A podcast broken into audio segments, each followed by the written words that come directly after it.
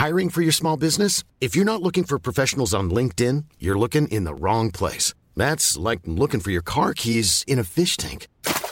LinkedIn helps you hire professionals you can't find anywhere else, even those who aren't actively searching for a new job but might be open to the perfect role. In a given month, over 70% of LinkedIn users don't even visit other leading job sites. So start looking in the right place. With LinkedIn, you can hire professionals like a professional. Post your free job on linkedin.com slash people today.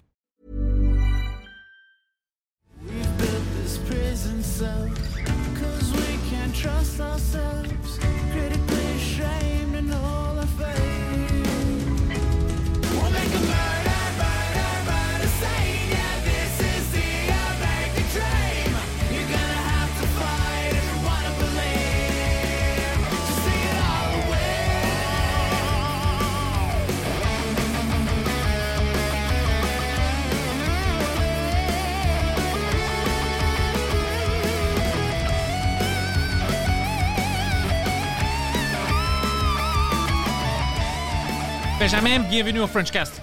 Plaisir d'être là. Merci de me recevoir. Et merci de, de faire le trajet de Québec, je savais pas. Vous savez, ça me fait tellement plaisir. Venez vous voir, les boys. On parlait de l'immigration. Ouais. J'ai une question. Avant qu'on commence, ça que je veux pas oublier. Comment est-ce que tu as commencé de faire des vidéos sur YouTube? Y, avait-tu el- un moment où tu as vu quelqu'un qui faisait ça, puis tu comme, moi, je sais qu'est-ce que je veux rechercher, puis montrer aux, gens? C'est commencé comment? Non, ça a commencé vraiment étrange. Moi, comme je te dis, euh, quand je suis sorti du secondaire, euh, secondaire 5, ça me tentait vraiment pas d'aller au cégep. Un, parce que mon père m'a dit si tu vas au cégep, j'ai une Rivière-du-Loup. Dans le coin de Rivière-du-Loup. Il m'a dit si tu vas à Rivière-du-Loup, tu pas d'appart.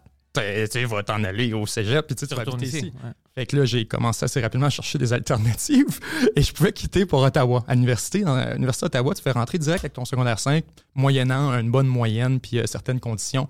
Fait que j'ai commencé là-bas. Euh, j'ai fait trois ans, quatre ans en communication. Quand je suis revenu à Québec après ça, euh, après mon bac, là, je voulais travailler en com, en journalisme. Maintenant, tu fais quoi? Toi, tu es un humoriste. Salut, je suis humoriste. Qui va t'en...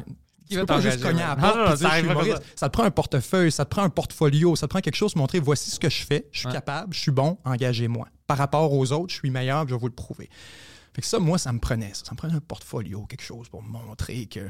Je me suis fait faire 5-6 vidéos, des vidéos comme Explainer sur l'histoire du Québec, qui était plus l'idée au début, euh, qui était vraiment avec euh, l'idée d'en faire un- un- une publicité comme pour mon propre travail. C'était ju- juste pour montrer que tu peux faire tes propres recherches, Ouais.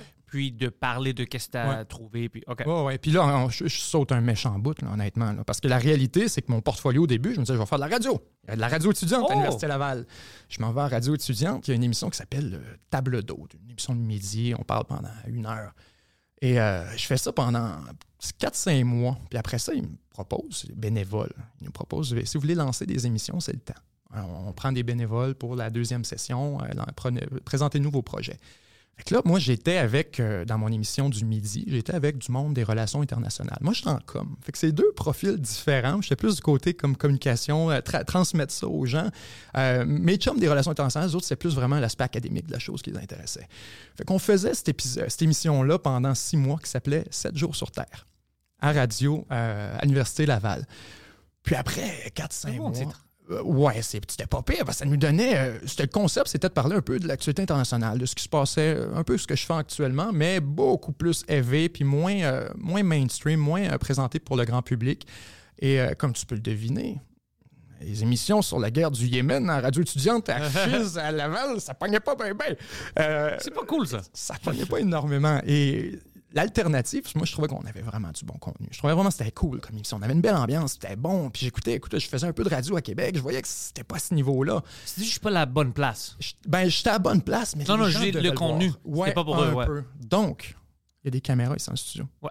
Exactement ça, je me dis. On va rentrer des caméras dans le studio pendant quelques épisodes, puis on va juste prendre un, un segment de 4-5 minutes, puis on le mettra sur les réseaux sociaux. Les gens vont voir c'est quoi qu'on fait, puis c'est quoi l'atmosphère, puis c'est cool.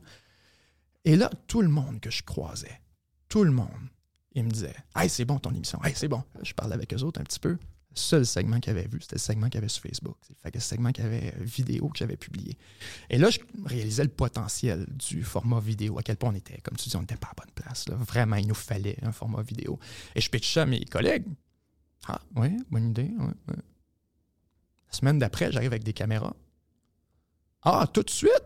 Moi, je regardais ça pour euh, dans deux, trois ans. là. Non, tout de suite. Dans deux, trois. Et là, ça, ça m'avait choqué. Vraiment. Ça m'a vraiment choqué parce que je travaillais comme un malade. On s'était comme entendu là-dessus. J'arrive, je présente.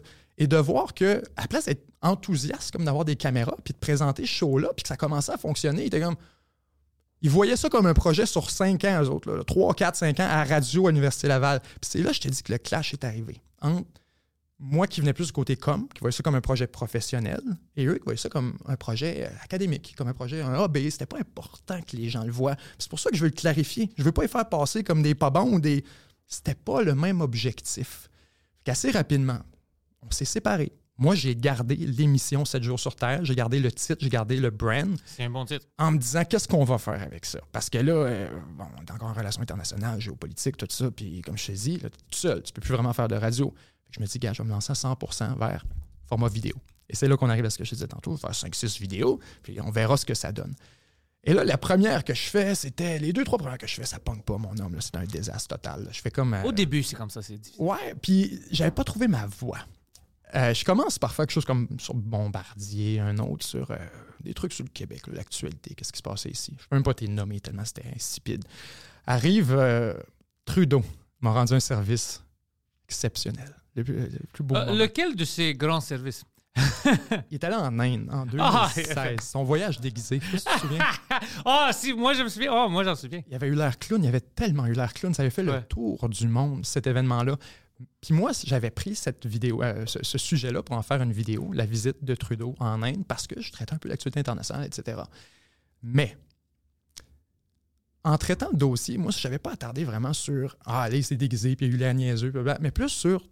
Il y avait d'autres choses là-dedans. C'est En Inde, tu as un mouvement qui s'appelle. Euh, un mouvement d'indépendance calistanais. Le Ok. Khalistan, qui est une région de l'Inde qui, un peu comme le Québec, réclame l'indépendance. Parle-moi de ça. Ils sont vus comme des terroristes par le gouvernement indien. Et ils ont commis plusieurs actes terroristes dans le passé. Violent. Oui, oui, Ok. il a sauté des avions, puis des affaires assez intenses.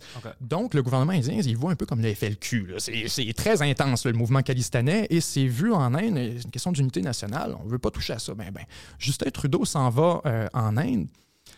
Et ici, tu sais qu'on a énormément de Punjabi. On a une grosse communauté Punjabi au Canada. sûr, ouais. Parce qu'ils sont originaires de la région, justement, Khalistan, Punjab, etc. Eux ont fui ça.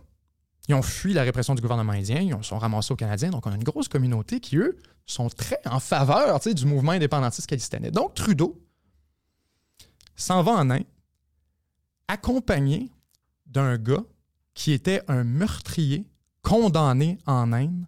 Il avait tué un ministre indien. Jack Meeting a fait ça? Non.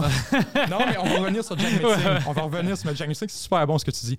Euh, il y avait un, un gars qui avait, euh, il avait tué un ministre indien. Puis il l'avait avec lui? Trudeau, il l'a amené sur son voyage. OK. Attends. Un, un- un moment. Ce gars-là, il retourne. Retourne en, En Inde. Inde, ils sont- Dans une délégation canadienne. Ah, que ça, tu comprends. Ça, C'est comme couilles. si t'arrivais, c'est comme si le premier ministre, euh, président français arrive ici, Macron arrive avec Jacques Lanctot puis des anciens felkistes, puis il vient rencontrer le chef du PQ en premier. Oui, high five. Tu comprends? fait que là, Trudeau arrive, il va rencontrer les leaders calistanais avant même d'aller voir le- les, les représentants de l'Inde. Fait que ça a été une catastrophe. Lui, il voulait faire des ennemis. Ben, c'est là qu'on arrive à notre ami Jack Metzing. Pourquoi Trudeau fait ça? C'est parce que tu as une grosse communauté punjabi qui est extrêmement importante électoralement, autant pour les conservateurs que pour le NPD, que pour les libéraux. Et donc, tu assistes à une espèce de course vers le bas, où ce que tout le monde essaie de plaire le plus possible aux Punjabis. Et qu'est-ce que ça donne? T'en as un Sikh. Euh, les Sikhs, pardon, je disais Punjabi, mon Dieu. Les Sikhs. T'en as un Sikh ici. Qui est-il? Jack. Ouais. Trudeau essaie de out-sick un Sikh. Ça, c'est sick. Fait que tu comprends que lui, quand il arrive en Inde, il a pas le choix de faire dans la performance et d'aller chercher autant que possible. Ah, vous voyez, je suis pro. Parce que tu te bats contre un vrai Sikh au Canada, qui lui, c'est sûr qu'il a presque acquis le vote Sikh, tu comprends? Petite parenthèse. Tout ça est électoral. Et là, on est en guerre avec l'Inde, mon homme. là. On est Petite vraiment... parenthèse avant qu'on continue. Moi, je connais plein de Sikhs parce que je viens de Parkex. Euh, tout le monde déteste Jack Meeting. Les Sikhs ne l'aiment pas. Ah ouais, je suis pas au courant. Aucune idée. Mais tu vois, c'est un peu ça. C'est que là, il y a une guerre électorale entre les trois et ça nous ramène justement à ce qui se passe en ce moment entre le gouvernement canadien et l'Inde. C'est exactement ça aussi. C'est exactement ça. As-tu des Là- détails à propos de assassinations? Oui, oui, oui. C'est le gouvernement canadien qui a. euh, on me dit qu'il a reçu de l'information à partir du gouvernement. On ne sait pas c'est qui. C'est des Five Eyes. Five Eyes, c'est un groupe d'alliés euh, qui partagent l'information, toute l'information de renseignement, de, de sécurité confidentielle. On parle des États-Unis, Royaume-Uni, euh, Canada, Australie, euh, Nouvelle-Zélande, je crois. Ah, Est-ce que c'est la Nouvelle-Zélande au cinquième? Je ne vais pas dire de niaiserie, mais. Vraiment relié au Commonwealth. Ah, c'est ça. ouais. C'est tous des anciens du Commonwealth essentiellement. Puis on partage toute l'information. Fait que si, si la CIA trouve quelque chose ou la DIA, ben, ils vont passer ça au SCRS. SCRS reçoit l'information, qui est un peu la CIA canadienne. Puis ils se sont fait dire Hey, il y a un gars qui s'est fait tuer là, dans l'Ouest Canada. Je pense que c'était à Vancouver. Je ne veux pas dire n'importe quoi. Mais un gars qui s'est fait tuer euh, au Canada, qui était euh, un, un militant pour justement la cause du Calistan puis la cause de l'indépendance. Il a été assassiné. On se rend compte un peu par après, à travers les informations qui nous ont été fournies par des alliés, que ce gars-là aurait été assassiné par un commando euh, envoyé par le gouvernement indien, donc sous les ordres du gouvernement indien. Ça crée quand même un problème. Parce que là, tu parles d'un assassinat extrajudiciaire en dehors de ton territoire. euh, je Dans un comprends. pays que tu es ami avec. Ouais. ouais. La, ré- la réaction du Canada est tout à fait légitime. Soyons clairs. là. C'est un a- c'est incroyable. là, D'aller à- si on faisait ça, ce serait grave. Maintenant, normalement, on n'en parlerait pas publiquement. Normalement, on fermerait notre gueule avec ça. De la même manière que les Américains voulaient fermer leur gueule initialement avec le ballon chinois, puis que Ouais. là, euh, v'là deux, trois mois, il y a un avion britannique, un avion de chasse britannique, pas un avion de chasse, un avion espion britannique qui s'est fait décocher deux missiles russes dessus. Oh, L'avion de chasse russe a approché un avion britannique, décoché deux missiles pour essayer de l'abattre. Un membre de l'OTAN. Le gouvernement britannique a parlé avec la Russie. Ils se sont entendus les deux là. euh, on n'est pas prêt, ni l'un ni l'autre, à escalader ça jusqu'à ce niveau-là. On s'entend que ça. OK. Les deux ont dit que c'était une malfonction technique. On a su que des semaines après que c'était pas vrai, que c'était vraiment une tentative de l'abattre. Tout ça Mais pour te un dire. instant, ça, je suis Ouais. curieux de ça. C'est arrivé où?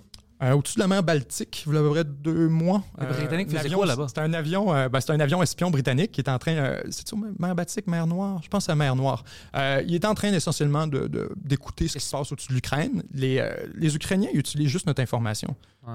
97% de l'information que les Ukrainiens arrivent pour faire euh, du ciblage puis pour déterminer où sont les ennemis, c'est à partir des réseaux satellitaires de l'Occident, à partir des avions de l'Occident, des espions de l'Occident qui sont sur le terrain.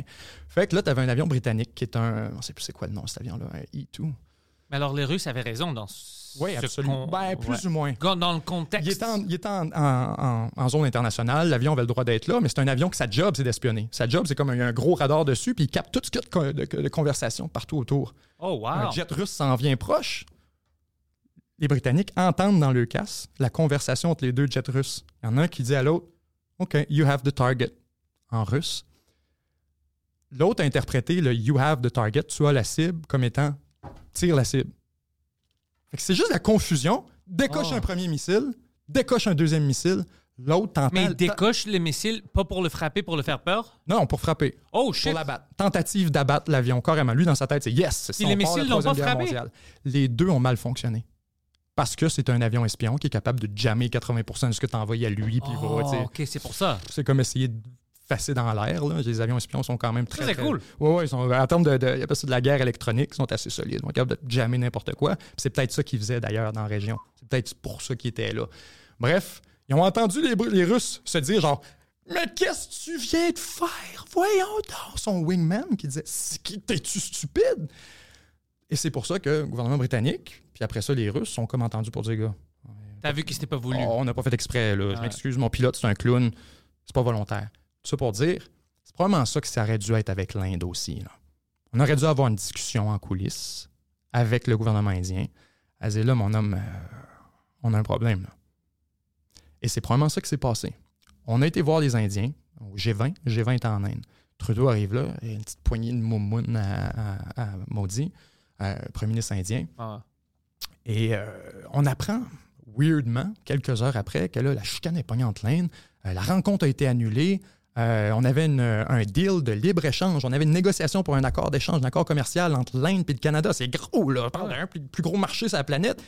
Cancellé, oublié. Là, les, ils nous ont, hier, c'est quoi, une cyberattaque contre le, le site des Forces armées canadiennes par un groupe indien. Toute notre armée, toutes 27 personnes sont faites attaquer par. euh, C'est ben, c'est les forces armées canadiennes. Fait que c'était le site Internet qui avait été euh, une cyberattaque contre, euh, par un groupe indien. Mais tout ça pour dire, euh, cette chicane-là, de où ça vient, on revient tantôt à Jack Mitzing, etc. Pourquoi Trudeau a tenu aussi publiquement à déclarer cette histoire-là? Pourquoi Trudeau a tenu à lancer ça puis à, à en faire tout un cas, alors qu'en ce moment, là, tu penses c'est quoi la réaction des Américains, des Britanniques, des Français, des Allemands? Tout le monde regarde ça en disant Ta gueule, ta gueule, ta gueule, arrête. On a besoin de l'Inde. On en a besoin, c'est notre, c'est notre plus grosse avant-garde contre la Chine. Puis là, je dis on comme si j'étais dans l'équipe de Et l'Occident. le Pakistan. Ben, Pakistan, oui, effectivement. Le Pakistan, Pakistan on pourrait- s'allie contre les autres tout à fait. ouais. On pourrait le présenter comme un, un- un adversaire stratégique euh, de l'Occident, des États-Unis, surtout depuis le retrait des États-Unis du Moyen-Orient. Ils n'ont plus besoin du Pakistan, ils n'ont plus rien à faire. C'est plus un problème qu'autre chose. Ils collaborent beaucoup avec les, les, euh, les talibans, notamment. Ouais. Fait que tu as un gros problème là-dessus qui est essentiellement quoi? C'est Trudeau qui a décidé d'aller mettre le trouble. Et là, tu as les Américains, les Français, les Britanniques, tout le monde autour. Personne ne fait de commentaires. Personne. Souviens-toi qu'est-ce qui s'est passé avec euh, l'Arabie Saoudite. Jack, euh, comment il s'appelait? euh, Le gars qui s'est fait tuer en Turquie? Jamal Khashoggi. Ouais, ouais, ouais. Ouais, le gars qui s'est fait tuer en Turquie dans l'ambassade de l'Arabie Saoudite, c'est toute une histoire. Hey, c'est-tu d'hier, ça, là, que l'Arabie Saoudite maltraite son monde? Ils garochent les gays du haut des, des tours, ils ont- les femmes n'ont pas le droit de rentrer nulle Ça, part. c'est des rumeurs. Les gays aiment Pas de problème. sauter. Ils aiment ça. Quand ils sont trop hauts, ils sautent. C'est juste ça. C'est pas le faute des arrêtez de Arabes. couper la caméra avant qu'il déploie Ouais, son ouais. parachute, franchement. non, non, mais euh, ça date pas d'hier. On sait là, que l'Arabie Saoudite, c'est un régime moyen enjeu. Pourquoi là, on vient de décider que ah, là, tout de suite, Jamal Khashoggi, là, là, on en fait un cas? Ouais, comment ça? la géopolitique. C'est que les Américains, autour de 2014, sont devenus indépendants énergétiquement à travers le gaz de schiste. Les Américains sont passés de parmi les plus gros importateurs d'énergie au monde les, les plus gros exportateurs. Et ça, c'est au cœur de la géopolitique mondiale. Ça t'explique tout ce qui s'est passé dans les dix dernières années sur la planète. 2014, les Américains réalisent Hey, on n'a plus besoin de l'Arabie Saoudite. Eux autres, la géopolitique au complet des États-Unis était définie par les besoins énergétiques. Ouais. Pourquoi on était au Moyen-Orient? Pour protéger les flux d'approvisionnement pétrolier, pour être capable de protéger le Golfe, pour être capable de protéger le détroit d'Ormuz, pour être capable de garder l'Iran tchèque. Être... C'est pour ça. Pourquoi on envahit Saddam? À cause des prix du pétrole. Pourquoi? C'est pas des, c'est pas des inventions, ça. Maintenant, 2014-2015, les Américains réalisent, Hey, on est capable de craquer dans notre propre sous-sol du gaz naturel et d'obtenir une quantité de gaz naturel absolument extraordinaire, prodigieuse, qu'on est capable d'exporter. Non seulement on remplit notre propre demande, on peut l'exporter. Le problème, c'est que les Américains, à ce moment-là, ça coûte à peu près 80-90 piastres. Euh, dans le meilleur des cas, 60 piastres. Dans le meilleur des cas, pour sortir, euh, on appelle ça un, un baril de pétrole, autrement dit en termes Ouais. énergétiques, là, euh, du sous-sol. Si tu vas au- en Arabie Saoudite, ça coûte 10 piastres. Parce que le pétrole est extrêmement abondant. Tu trempes une paille dans le sol, ça sort. C'est très simple, pas besoin de raffinage, ou presque pas. Je lisais quelque chose euh, il y a deux, trois jours sur, euh, je fais, sur mon documentaire que je travaille actu- actuellement. Il y a- quand ils ont exploré le pétrole en Algérie, dans le, dans le Sahara, ils sont arrivés dans le Sahara, les, les années 50, toute une histoire incroyable. Mais bref, ils trouvent du pétrole, sortent ça de là, Eureka. Ils le mettent direct dans la machine, ça fonctionne instantanément. Aucun raffinage. Tellement le pétrole était de qualité, ce qu'on avait trouvé dans le Moyen-Orient des années 50, 60, on ne croyait pas à ça. On le tu sors, il est un peu raffiné, tu trouves de l'huile. Mets ça dans le troc, voir, ça fonctionne. C'était vraiment. Ça, c'est fou. C'est fou. Fait que tu comprends que les Saoudiens, eux autres, produire du pétrole, c'est pas super difficile. Et donc, quand les prix sont bas, les Américains ne peuvent pas en produire. Parce les Américains perdent de l'argent. Moi, ça m'en coûte 60 sortir du pétrole, là, le prix du baril est à 50.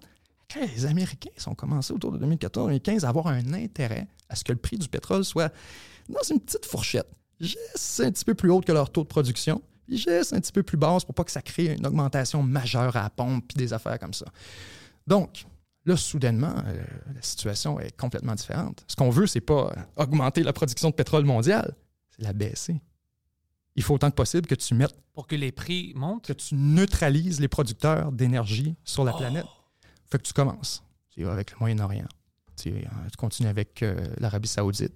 Tu continues avec là, des sanctions. Puis là, on veut plus faire affaire avec toi. Fait que là, tu n'as plus accès aux technologies américaines. Fait que là, tu veux aller te lancer une exploration. Ben écoute, va voir les Chinois, mon homme. Puis c'est ça, là. C'est que les Américains, soudainement, décident que, bon, on n'a plus besoin d'énergie. Et là, le Venezuela, tout le monde. Ceux qui ont des réserves de pétrole, l'Iran, etc. Pourquoi les, États-Unis viens de péter une coche contre l'Iran autour de 2012, 2013? Ouais. Même histoire encore une fois. C'est que là, quand tu es capable de neutraliser l'approvisionnement pétrolier sans conséquence pour toi, t'es mort de rire. Encore plus que ça, c'est des compétiteurs. Ils compétitionnent avec toi. L'Arabie Saoudite, c'est plus un de tes partenaires qui te vend du pétrole. Ils te volent de la demande dans un marché que tu veux. La Russie, l'Ukraine. Qu'est-ce qui vient de se passer, là? Nord Stream. Ouais, le. Puis ça, c'était pas les Américains qui ont fait ça? Ouais, je suis pas fou, right? C'était les Américains. Garde, euh, moi, là, le jour qu'ils vont m'enlever la poignée que j'ai dans le dos, je créerai peut-être que c'est l'Ukraine puis que c'est les, les, Non, euh, non, Poutine lui-même qui a auto-sondé son... Parce que c'est ça, là. T'avais un pipeline, un gazoduc qui connectait le- le- la Russie à avec l'Allemagne en dessous de la mer Baltique. L'idée, c'était simple. là. T'envoies du gaz naturel vers l'Allemagne, dans le tuyau, de l'autre bord, il repart de l'argent. Il passait, là, pendant les 100 premiers jours de la guerre en Ukraine, tu avais un, un chiffre qui me fascinait. La Russie avait dépensé 106 milliards pour son opération euh, en Ukraine, puis l'Europe avait versé 108 milliards à la Russie Pour depuis le début du conflit. Ouais. Oh, c'est une guerre gratuite. C'était ouais, c'était- c'était du free money. Puis encore aujourd'hui, là, on n'en a rien. Encore aujourd'hui, on, dit, on a banni l'énergie russe. là, le gaz naturel, c'est. Non. Juste le gaz naturel. Le pétrole russe est encore. Tu peux encore acheter du pétrole russe, il n'y a pas de problème. Il est encore. Pourquoi? Ah, Ça aurait fait chier le Moyen-Orient. Puis là, les Américains avaient besoin de garder des alliés dans le coin. Fait qu'ils ont dit Ah, OK, bon, ben là, on va. ga- Fait qu'ils sont juste arrangés pour sanctionner qu'est-ce qu'ils autres faisaient leur affaire. Puis là, tu sanctionnes le gaz naturel. La Russie fournissait le gaz naturel de l'Europe au complet. là.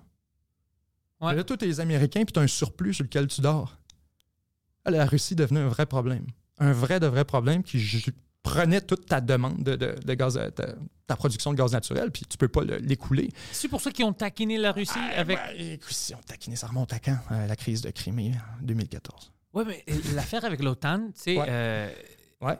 qu'ils se rapprochent, puis ils se rapprochent. C'est comme s'ils attendaient comme, hein, hein t'es-tu Ouais. fâché? Ben, c'est que ça a commencé avec, surtout avec 2014, à mon avis, 2000, euh, 2013, euh, la révolution de Maïdan qu'on appelle, qui était révolution ukrainienne en 2014, fin 2013, début 2014. Jusque-là, dans le fond, bon, je peux pas dire ça euh, sans, euh, sans m'exposer à des, euh, à des critiques, mais pour toutes les indications qu'on a et un nombre extrêmement élevé de sources différentes et de suggestions. Bref, on a beaucoup de raisons de penser que les Américains sont derrière cette révolution-là.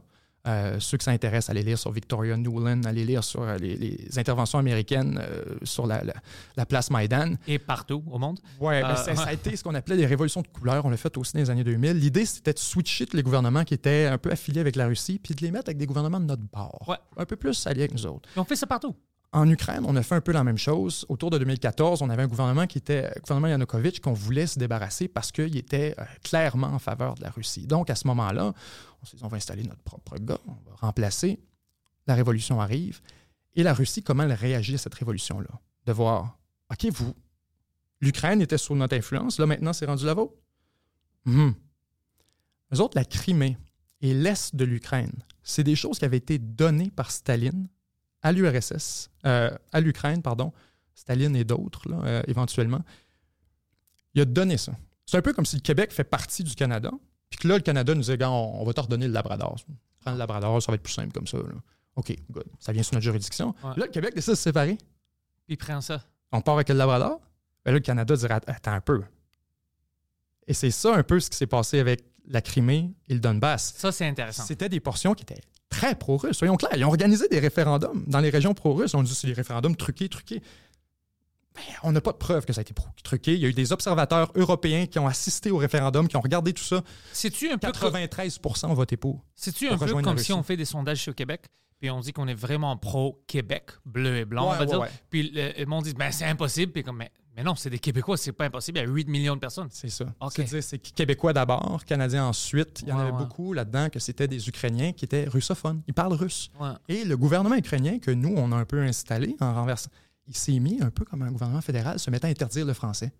Il a interdit le russe à l'intérieur de l'Ukraine, dans les écoles, dans les, euh, les documents du gouvernement, etc. Là, tu vas faire le monde chier, puis là, tu vas avoir. Ah. Ah, là, c'est ça. Fait que là, tu comprends pourquoi là, la Russie, bref, ça, regardait ça aller. Puis je veux pas être là, juste la Russie. Je vous mets le contexte. Non, non, c'est même pas ça, c'est juste qu'est-ce qui se passe, ouais.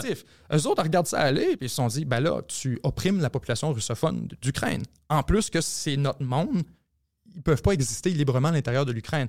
Et là, autour de. Avant 2014 encore, tu avais déjà une bonne chicane à savoir qu'est-ce qui va se passer avec les, Russes et est-ce qu'on devrait peut-être leur donner un peu plus d'autonomie à l'intérieur de l'Ukraine? Et c'est ça qu'ils demandaient. 2014, Poutine perd patience parce que là, c'était carrément une guerre. C'était carrément une- euh, il y avait carrément des, échanges de feu déjà entre les séparatistes du Donbass et le gouvernement ukrainien. Donc là, Poutine rega- regarde ça aller, puis il décide d'envoyer son monde. Subtilement. C'était là la première fois qu'on a vu Wagner, le groupe Wagner. Ah, ouais, ouais. C'était une des premières fois qu'on l'avait vu. C'était les Little Green Men, les hommes verts qu'on ne pouvait pas identifier parce que normalement, tu as un drapeau, tu as quelque chose. Il n'y avait pas de tag. C'était juste des soldats. On ne savait pas c'était des soldats de qui. C'était clairement des soldats blancs avec un, des, des- traits très russes. Donc, c'était facile à identifier. Mais Poutine faisait Ah, on ne sait pas c'est qui. Je n'ai pas aucune idée. Je jouais un peu au niaiseux. Et c'est ça qui s'est passé en 2014. C'est que là, on s'est un peu swingé de notre bord puis on a décidé que c'était à nous. Maintenant, quand Poutine a décidé d'intervenir, à partir de 2014, ils ont mangé l'Ukraine. Mangé. Quand la Russie s'est mis vraiment à pousser militairement en 2014, après deux jours, ils ont pris la Crimée. Là, ils sont mis à- ils étaient rendus. L'armée ukrainienne était au bord de s'effondrer. Donc, on gèle tout ça, on s'assied avec la Russie, on négocie. Ouais. C'était les accords de Minsk Oui, oui. on s'assoit avec eux, puis là, on se dit, ah, OK, bon, là, on va régler le problème ukrainien une fois pour toutes. Là. Nous autres, on veut que ça reste notre gang. Vous autres, c'est quoi qu'on peut faire? Et là, la Russie, ce qu'elle a accepté à ce moment-là, c'est de dire, regarde, on va signer un cessez-le-feu. Nous autres, on veut plus se battre, mais vous allez organiser des nouvelles élections dans, ce- dans cette région-là. Vous allez leur donner l'autonomie. Vous allez laisser le droit à l'utilisation de la langue, la langue russe, etc. Il y avait une coupe de mesures que c'est comme, regarde, arrête de tanner ce monde-là. Sans ça, euh, cet accord-là ne tient pas. 2015, 2016, 2017, 2018, 2019, 2020, rien ne se passe. Le gouvernement ukrainien, au contraire, non seulement il piétine puis il ne met pas en place les accords de Minsk, mais il s'arme. Puis il il s'achète pas mal de stock aux côtés de l'Occident, puis il forme son armée, puis il se prépare.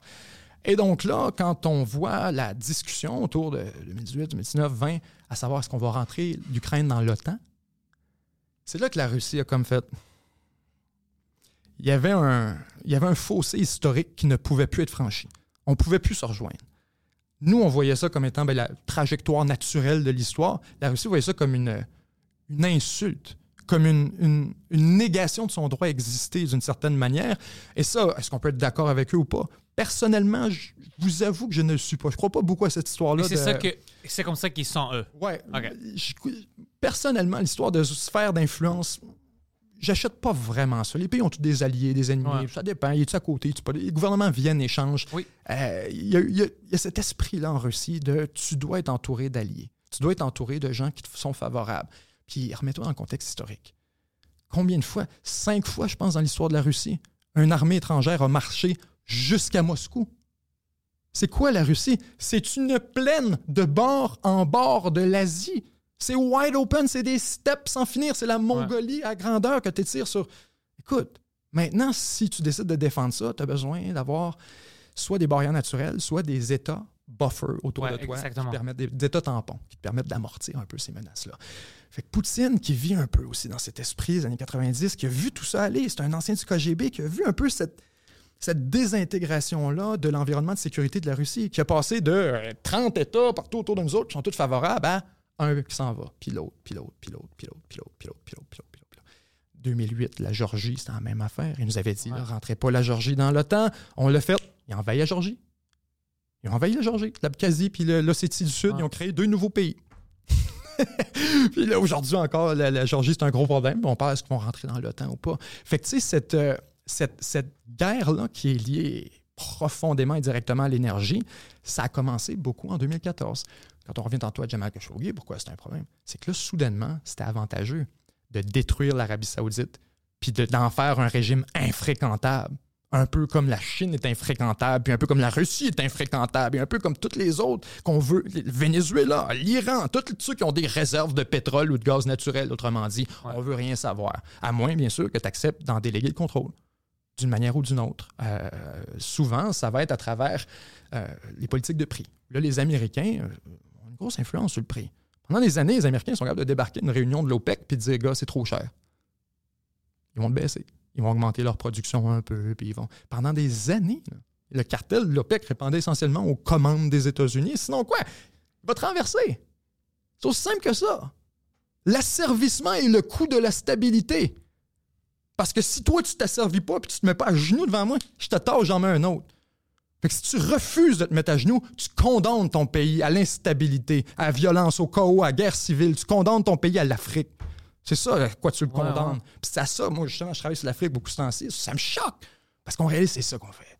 On en spot un. Puis là, lequel dans notre gang qui est chum? Lui, OK. Là, si jamais il se met contre nous autres ou qu'il se met à poser des gestes qui nuisent à nos intérêts, on va se trouver c'est qui qui t'oppose. C'est qui dans la gang? T'as-tu des rebelles là, dans le nord-ouest qui te font. On va lui donner des armes? On va lui donner. Il y a un tweet qui est sorti qui est fantastique. Un tweet De qui est sorti de l'Inde. Je sais pas, un- c'est pas un représentant officiel, c'était un, un commentateur politique indien qui disait avec la situation actuelle entre l'Inde et le Canada, euh, puisque le, Cana- le Canada estime que c'est dans sa prérogative de- d'encourager le mouvement calistanais, le gouvernement indien devrait appuyer et euh, backer le, gouver- le- le mouvement indépendantiste au Québec. C'est C'est ridicule. vrai, non, c'est des vraies discussions autres ils ont en se disant ben c'est ça que vous voulez jouer? C'est ça de la géopole. C'est ça de la géopole. Pourquoi De Gaulle débarque au Canada en disant Vive le Québec libre? Il est venu en bateau pour être sûr de ne pas arriver en avion en Ontario. Il voulait être sûr d'arriver au Québec en premier. Il est venu en bateau pour ça. Arrive au Québec, s'en va même pas voir le premier ministre canadien, mais il s'en va au Québec et vive le Québec libre. C'est géopole. C'est ridicule. Ben, ce gars-là voulait créer un pays du Québec. Pourquoi? Parce que ben, c'était la relation avec le Royaume-uni. Le Royaume-Uni Ah. back en ce moment-là, on est encore une colonie britannique. tu. T'es dans les années 60. Fait que là, euh, t'as un pays que t'essayes de un peu check, ben, le Royaume anglais. T'as une colonie ici que tu peux splitter puis faire C'est tous des jeux qui jouent Tu avec peux nous. t'acquérir un pays, 8 millions de personnes qui seraient alignées avec la France militairement, économiquement, culturellement. Fait que, oh oui, c'est tous des jeux. Influence, pouvoir, ressources, ça reste toujours les nerfs de la guerre. Ça reste toujours les nerfs de la guerre. Là, on parle, le pétrole, ça a été ça pendant des années. Les ressources, man. On se battait ça, en 1835 pour avoir du guano. Guano, c'est de la marde d'oiseaux. On se battait pour ça. On faisait la guerre. On envahissait des pays parce que hey, il y a une roche là-bas que tous les oiseaux vont chier. Fait que si on est capable d'y aller, on va, on va scraper tout. On va scraper ça avec. On va envoyer des gars débarquer de notre navire. On va avoir 45-50 hommes payés qui vont arracher ça, amener ça sur notre navire, puis ça brûle. Hein? Puis ça fait de l'énergie. Yes! Puis ça fait, je pense que c'est du fertilisant, en fait, qu'il utilisait à ce moment-là. Fait que, on l'a fait pour le charbon, on l'a fait pour le pétrole. Là, c'est quoi le next? L'uranium. L'uranium, le thallium, euh, pas le thallium, pardon. L'uranium, le, le- Lithium- Le lithium. ouais. exact. Euh, le, le cobalt. Cobalt, Euh, c'est- j'ai vu les mines puis tout ça, comment ça se passe? Ça se ramassait au fond des zones, dans le fond de. C'est, ça, c'est eux autres les prochains. là. Puis Venezuela. Ouais. Je sais que le socialisme n'a pas marché, euh, mais eux, c'est aussi parce qu'ils n'étaient pas en bonne relation avec les États. Ouais. C'est aussi ça qui ne nous a pas aidés. hein. Essentiellement, parce que tu as beaucoup de pays. Ça, c'est, un- c'est une phrase que je donne. euh, Il y a une phrase dans mon prochain documentaire euh, sur laquelle je termine un peu dans mes conclusions. Je dis Posons la question directement. Qu'est-ce qui fait qu'un régime est plus valide qu'un autre? Hmm. Clairement, c'est pas la démocratie. Clairement, c'est pas ça. Parce qu'on a appuyé Ali Bongo puis Omar Bongo pendant 60 ans. Parce qu'on a pu encore Denis Sassou Nguesso au Congo qui est là depuis 50 ans. Parce qu'on a pu encore euh, euh, Félix Houphouët-Boigny, on l'a appuyé pendant des décennies en Afrique. On, on s'en sac de Kim Jong-un puis de la Corée du Nord. Pourquoi lui, on l'a pas remplacé? Ouais. Pourquoi que... Pourquoi l'Irak, mais pas le Qatar? Pourquoi l'Arabie Saoudite, mais pas l'Iran? Pourquoi euh, Ouais, ouais. vice-versa? Le Venezuela, est-tu pire qu'un autre? Es-tu pire que la Colombie? Es-tu pire que l'Iran? Absolument Pas pas. pire que l'Iran, non? Puis on est en train de négocier pour faire la paix avec l'Iran, Ouais. puis retourner une normalisation. Mais pas d'aider le Venezuela. Ben, on a négocié avec le Venezuela, en fait. C'est drôle en maudit, en fait, il y a deux ans. Pourquoi? Parce que c'était le début de la guerre en Ukraine. Et là, les prix de l'énergie avaient explosé à grandeur de la planète. Et là, les Américains se sont fait jouer leur propre jeu. Les Américains sont carrément ramassés. Fuck.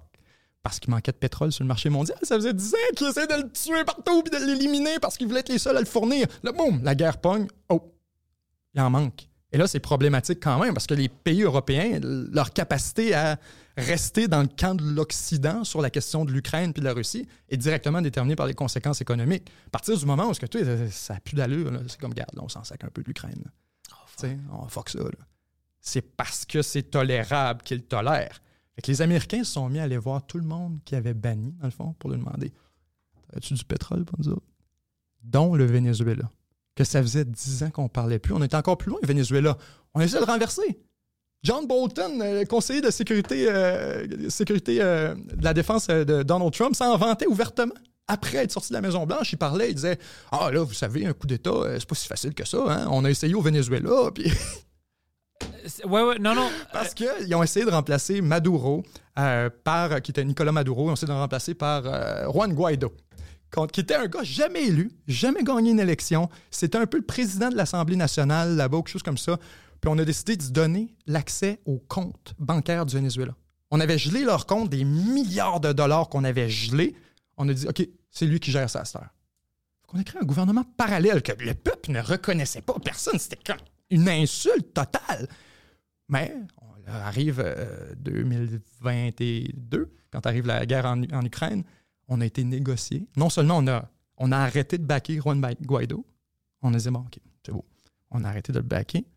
Après ça, on a donné euh, accès aux ressources à Maduro. On lui a redonné ce qu'on avait pris. Puis encore plus loin que ça. Shell, on ne sait plus. Une des compagnies de pétrole. Une des pétrolières américaines qui a été signé des contrats d'exploration avec le Venezuela dans la foulée de tout ça, euh, en dans quelques heures.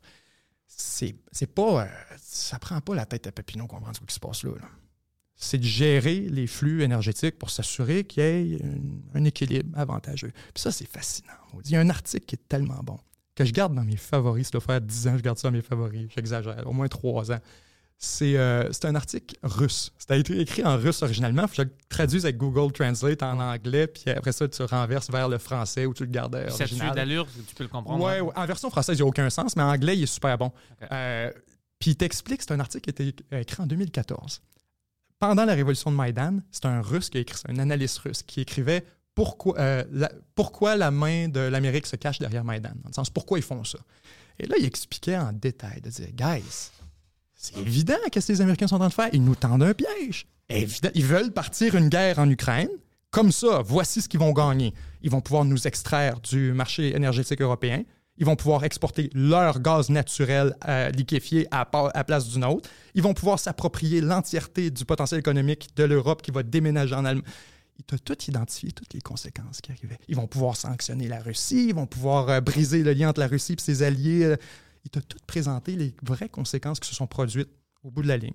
Qu'est-ce qui s'est vraiment passé? C'était facile de voir ça. Déjà, le 7-8 ans de comme, guys, c'est évident. C'est ça qui va se passer. Voici ce que tentent de faire les États-Unis. Avance rapide, 9-10 ans après, tous ces événements qui avaient été prédits dans cet article-là ont été euh, réalisés de par la destruction de Nord Stream, de par, etc. Puis maintenant, le monde qui paye pour ça, c'est le peuple ukrainien, les soldats russes qui doivent être là. C'est vraiment. C'est pour ça que ça m'énerve tout ça. C'est toujours le peuple normal qui doit payer Ouais. pour toutes ces décisions-là Ouais. des grands pour le pouvoir. Puis nous, on gagne jamais.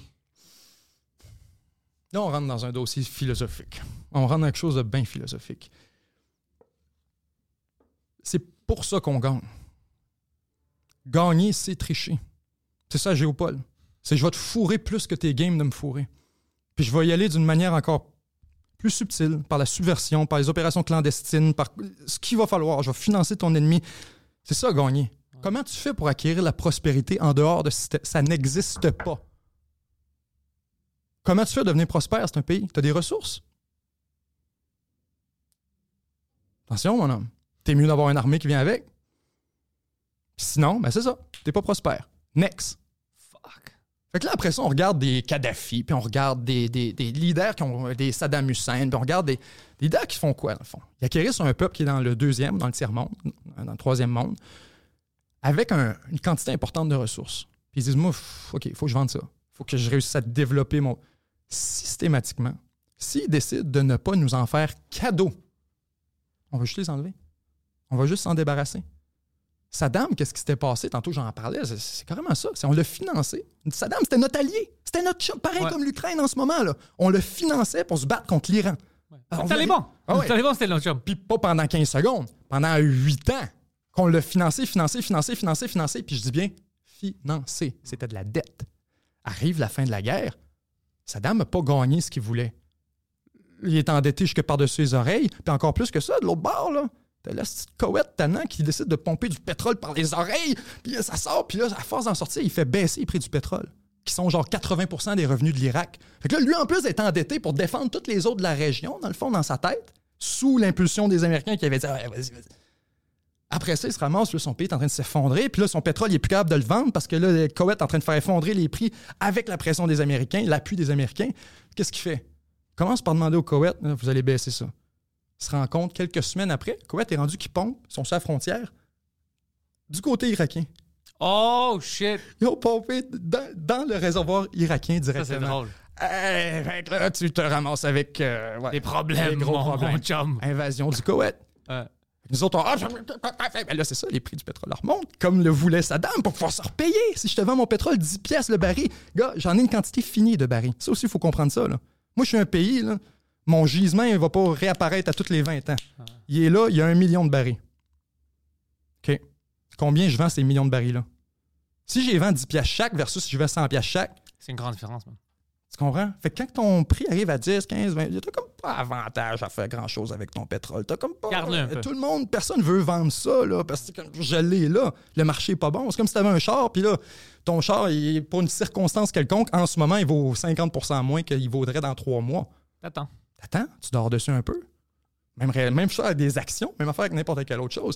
Fait que bon, tu te ramasses avec des, des- des environnements un peu partout dans le monde qui sont déterminés presque exclusivement par le prix des ressources, le cours des, euh, des, différents, des différentes matières premières, euh, les intérêts des dix grandes puissances. Au bout de la ligne, c'est ça le jeu. faut que tu te mettes chum avec un ou l'autre ou les deux. Il n'y a pas 25 stratégies. Il n'y en a pas 25. Pendant des, cent- pendant des centaines d'années, il y avait plusieurs pôles auxquels tu pouvais t'aligner. Parce que le monde n'était pas aussi mondialisé. Tout le long de la guerre froide, des années 60 jusqu'à 90, ben là, tu as deux pôles. Tu as le pôle soviétique, dans le monde bipolaire qu'on appelle. Tu as le pôle soviétique, l'URSS, à qui tu peux t'aligner, puis les Américains. C'est les Américains décident de dire Oh, oh, oh, je te vends pas d'armes parce que c'est beau, je suis au soviétique, puis. Hey, comment ça change la dynamique? Parce que là, le pouvoir des Américains est réduit. Parce que sinon, un peu avant de dire non, fuck, s'il va aller voir les Soviétiques. Ah, OK, euh, fait qu'on on a fait beaucoup de choses comme ça en se disant, si c'était pas de ça, ils vont aller voir les Russes. Hiring for your small business? If you're not looking for professionals on LinkedIn, you're looking in the wrong place. That's like looking for your car keys in a fish tank. LinkedIn helps you hire professionals you can't find anywhere else, even those who aren't actively searching for a new job but might be open to the perfect role. In a given month, over 70% of LinkedIn users don't even visit other leading job sites. So start looking in the right place. With LinkedIn, you can hire professionals like a professional. Post your free job on linkedin.com/people slash people today. Fin des années 90, l'URSS s'effondre. Les Américains sont au sommet du monde. Au sommet, au top. Il n'y a pas personne à des kilomètres. La Russie proche. est knock-out. La Chine n'est même pas dans le rétroviseur. Il n'y a rien, là. Fait que pendant de 1990 à 2010, les Américains ont dominé d'une manière si outrancière Mais que les Américains n'ont pas créé leur rival en Chine? Ils n'ont pas créé tout ça? C'est là qu'on arrive un peu, je te dis, c'est la question philosophique de dire est-ce que c'est pas la destinée un peu d'un peuple? Tu sais, c'est- c'est quoi la c'est quoi la mission d'un organisme? Un organisme vivant, que ce soit n'importe quoi, une entreprise, que ce soit euh, biologique, que ce soit euh, un principe philosophique, puisque n'importe quoi, un or- quelque De chose. prospérer, de grandir, de, faire de l'argent, de, de, de augmenter la production. de- Exact. Si je crée un comité de trois personnes un matin pour gérer ce balle de finissant, l'année prochaine, ils vont vouloir un peu plus de budget. Puis Ouais. l'année d'après, un peu plus. Puis là, ils vont vouloir deux, trois personnes de plus. C'est la job d'une organisation, d'un- d'une entité de toujours. Maintenant, tu as une entité qui occupe le top depuis 20 ans, qui est imbougeable de là. Qui a une monnaie mondiale que tu ne peux pas transiger en dehors de ça, que si tu, tu peux même plus faire de transactions à la scène internationale, tu es sanctionné, c'est la fin, c'est terminé. C'est clair que la destinée des Chinois, c'est un peu de briser ce modèle-là. Et est-ce que les Américains sont méchants d'y tenir et de le défendre? C'est la réaction naturelle. It's the fucking game. Ouais. On, a besoin, on a besoin de gagnants si on pourrait être battu un jour. C'est quoi le progrès de l'humanité? Si c'est pas une gang qui veut battre un autre, puis parce que eux autres, ils ont le contrôle de la meilleure rivière, ben là, t'as peu, là, on va se construire des pointes sur le bout de nos morceaux de bois, ça va percer plus. Hein? On les a pognés. La fois d'après, eux autres vont revenir, ils vont nous lancer le morceau de bois. Oh, fuck! Hein, la prochaine fois, on va arriver, puis on va se mettre une lance d'élastique au bout, on est capable de lancer encore plus loin. Et là, je me fais des, des raffineries, puis là, je me fais des navires, puis là, je me fais une bombe nucléaire, puis là, je me fais un système financier mondial, puis là, je me fais de l'intelligence artificielle, puis là, tout ce que t'as? C'est quoi- le progrès de l'humanité? Ça, je vraiment j'ai un billion de philosophique. Mais j'ai entendu parler, je sais pas si tu as entendu ça, que les Chinois ont, ont menti avec les census, puis ils ont moins de monde de qu'est-ce qu'ils nous disaient. 100 millions, ouais. Ouais, ouais, ouais. hein. Il manque 100 millions de personnes. C'est encore une fois, c'est un gouvernement bureaucratique euh, très, très, très euh, moyen enjeu à beaucoup d'égards. On, on a tendance à surestimer la Chine, puis particulièrement l'appareil étatique. La réalité, c'est que 70% de la Chine, c'est encore extrêmement rural. Ouais. Genre, ça se promène nu-pied dans les rues avec des brouettes, puis c'est ça, là, encore, 70% de la Chine. Donc, le gouvernement qui, lui, veut faire des recensements, c'est tout un peu approximatif. Tout un peu. Puis depuis des années, on regardait ça euh, assez lousse, et les gouvernements locaux, c'est un autre problème en Chine, c'est que tu as le gouvernement central, un peu comme Ottawa, c'est comme si toutes les provinces y envoyaient des fausses données. Ouais, ouais, c'est ça que j'ai Tout le monde y envoie de la bullshit. L'économie, par exemple, ça c'est un bon point, j'avais fait un dossier là-dessus. Le, le- il avait compté la croissance économique de une province qui avait été déclarée était supérieure à l'entièreté de la Chine au complet. Ça, c'est. Puis le gouvernement, tu dis quelque chose, et tu hey, Ben là, ils sont, hey, obligés, sont d'ajuster leurs données Euh. avant de les rendre publiques. C'est n'importe quoi, ça vaut rien. Fait que typiquement, même, on peut pas vraiment évaluer l'économie de la Chine euh, à partir des chiffres qu'ils nous donnent. Puis tu vas voir, souvent les économistes, ceux qui sont vraiment impliqués dans le, le market making, ils vont regarder d'autres données périphériques, genre euh, la pollution. Parce que le taux de pollution, ça va t'indiquer c'est quoi le niveau d'activité des usines. Intéressant. Fait que là, avec ça, on regarde d'avoir une idée à peu près, c'est quoi la pollution atmosphérique dans telle région? Ah, là, ça veut dire que ça roule pas mal, c'est en site. Ou à telle autre place, on regarde la consommation d'électricité. Ah, là, la consommation d'électricité a monté. Ou elle a descendu, mais ils nous disent que leur PIB a monté. Fait que c'est pour ça que là, on est en train de réaliser, puis c'est un peu le secret de Polichinelle depuis, je vais dire, 10 ans, mais peut-être même 15, depuis 2005, 2007 à peu près. Euh, on avait un soupçon que les données économiques de la Chine étaient un peu frivoles. peu flou. Ben, là, nous autres, on grandit à 2% par année en poussant, puis en réfléchissant. Puis eux autres, ils construisent un aéroport, puis c'est 7-8% par année. Je vais te demander une question. Ouais. Peut-être tu es au courant de ça. Jean, j'avais entendu parler de ça, puis je sais pas si c'est vrai ou ça peut être vrai. Tu te souviens quand on avait, ça continue encore un peu, mais il y avait des Chinois de Chine assez euh, prospères, puis il y avait de l'argent, tu sais, euh, les gens de l'influence. Puis d- des fois, des gens qui, il n'y avait pas de réseaux sociaux, never, euh, mais c'était comme, ils venaient ici avec des comptes de banque vraiment élevés. Ils achetaient plein de choses, partaient. J'avais entendu parler qu'apparemment, le gouvernement Chine avait un plan, puis c'était tout comme des données fausses dans leur compte chinois. Ah ouais, ouais, on a cet argent-là pour acheter plein de, de maisons, de propriétés partout au monde pour que si quelque chose arrive, ben la Chine a contrôle de certaines choses. C'est-tu quelque chose qui peut être vrai ou non? C'est plus simple que ça encore. Euh, c'est que les, euh, le gouvernement chinois limite beaucoup euh, l'accroissement de la prospérité puis l'accumulation de la richesse. C'est pas très bien vu dans un pays communiste que d'avoir une coupe de millions dans ton compte. Ça, je sais. Mais apparemment, il y a certains gens qui, c'était pas parce qu'ils voulaient cacher leur argent, c'est le gouvernement qui était comme, on va rentrer tel chiffre dans Ah, ton non, non. compte C'est banque, vraiment- C'est juste qu'il y a beaucoup de contraintes à investir en Chine, notamment justement le gouvernement. Puis encore autrefois, on parlait des données qui sont pas très fiables. C'est la même chose pour le marché boursier. Le stock market Ouais, chinois, ouais. ça n'a aucun sens. Les, les entreprises déclarent à peu près ce qu'ils veulent. Fait que les Chinois, c'est pour ça aussi que tu as une, une bulle immobilière incroyable. Le, le- le meilleur investissement, ce qui est vu comme étant un bon investissement dans un pays que ça fait 50 ans que la croissance est incroyable, puis on dirait que ça va tout le temps continuer, c'est d'acheter des maisons. Fait que là, en ce moment, j'ai entendu une stat, mon homme, là. Là, la Chine est en train de vivre vraiment une crise majeure parce que c'est ça, on, achète un appartement, puis là, moi, j'ai un appartement, là, j'ai encore un petit peu d'argent sur le côté, puis j'en achète un deuxième, un troisième, je peux rien faire avec mon argent. Je peux pas l'investir, j'ai pas de rendement nulle part. Les gens, comment ils disposent de leur richesse, c'est en investissant en immobilier. Fait que là, c'était rendu avec En 2008, tu as eu euh, une grosse crise immobilière dans l'Occident. Euh, le- L'effondrement du marché immobilier, on avait un taux de surconstruction de 5% Il y avait 5% de trop de maisons qui, avaient été, euh, qui étaient disponibles actuellement versus le taux d'occupation. Euh, on n'avait pas assez de monde pour occuper toutes nos maisons. En Chine, 200% 200% Tu pourrais prendre la Chine puis donner trois logements à tout le monde. Arrête, ça c'est fou. Et c'est c'est ça qu'ils sont en train de confronter en ce moment. Là. Oh c'est ça shit, c'est- là, pas on bon. nous montrait les villes fantômes. Puis les villes Ouais, fantômes, ouais, les c'est la, villes. c'est la pointe de l'iceberg. Parce que ça, c'est des villes entières. La réalité, c'est rentrer dans une ville comme Shanghai. Puis rentre dans un building high-end, whatever, quelconque, aléatoire, puis va voir c'est quoi le taux d'occupation. Ça, ça paraît moins comme une ville fantôme. Mais la réalité, c'est que tu as un taux d'inoccupation d'environ 40-50 à cause juste du fait dans les logements résidentiels, à cause du fait qu'il y a une, surproduction incroyable. Et ça, le gouvernement a tendance, c'est des caches autant que possible. Puis toi, tu es un constructeur immobilier. Toi, ta job, c'est ça. Là. C'est que, OK, là, moi, je construis un chantier site. J'ai fini mon chantier. Je reçois un petit peu. Je m'en vais le mettre sur le deuxième, puis sur le troisième. Et là, je mets mes chantiers en collatéral. Je m'en vais voir la banque. Je dis, prête-moi 15 millions, je veux construire un, un nouveau chantier là-bas. Là. OK, mais c'est quoi pour mon collatéraliser, collatéraliser tout ça? Qu'est-ce qui va le backer, mon prêt? La banque va dire, ben, t'as un chantier ici. OK. L'argent se déplace toujours comme ça. Ce qui fait que la boule de neige grossit constamment. Et là, tu te ramasses avec le fait que qu'est-ce qu'il fait le gouvernement? Qu'est-ce que tu peux faire? Il n'y a pas 150 alternatives. Fait qu'ils essaient de péter leur propre bulle progressivement, lentement. Et j'avais fait une vidéo complète sur la Chine que j'appelais Pourquoi je n'ai plus peur de la Chine. C'est tout ça que j'expliquais.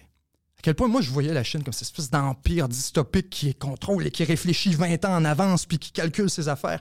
Et quand tu t'attardes vraiment à la Chine, ce que tu découvres, c'est tout l'inverse. C'est. Tu sais, c'est quoi un bureaucrate, un fonctionnaire? Donne-y tout le pouvoir avec aucune contrepartie. Puis là, ici, on reçoit une directive là, qui n'a pas de bon sens, on est comme. ah, elle va être ajustée down the line. Il va y avoir du back and forth. On va dire, la Tunisie de faire telle affaire, ça n'a pas d'allure. là. Ouais, ouais, Tunisie de sortir- ça n'a pas de sens, ça va geler ou quelle tu sais, on va avoir des, Des discussions. on va avoir des discussions sur la directive.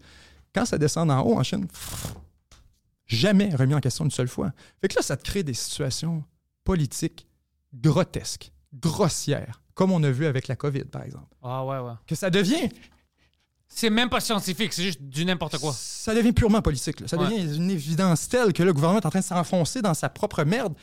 Puis ça y prend quoi pour s'en sortir? Il peut comme pas s'en sortir. Il a comme fermé la porte de son propre système. Il faut que ça vienne d'en haut tout le temps. Et là, vu que tout vient d'en haut tout le temps, ben, c'est tout le temps à lui qui vient la responsabilité. Fait que tu peux pas dire, bah, là, les fonctionnaires, les ci, les ça. Ici, s'il y a quelque chose, s'il y a un bouchon de circulation en s'en venant, en montant, en rentrant à Montréal, c'est pas la faute à Legault.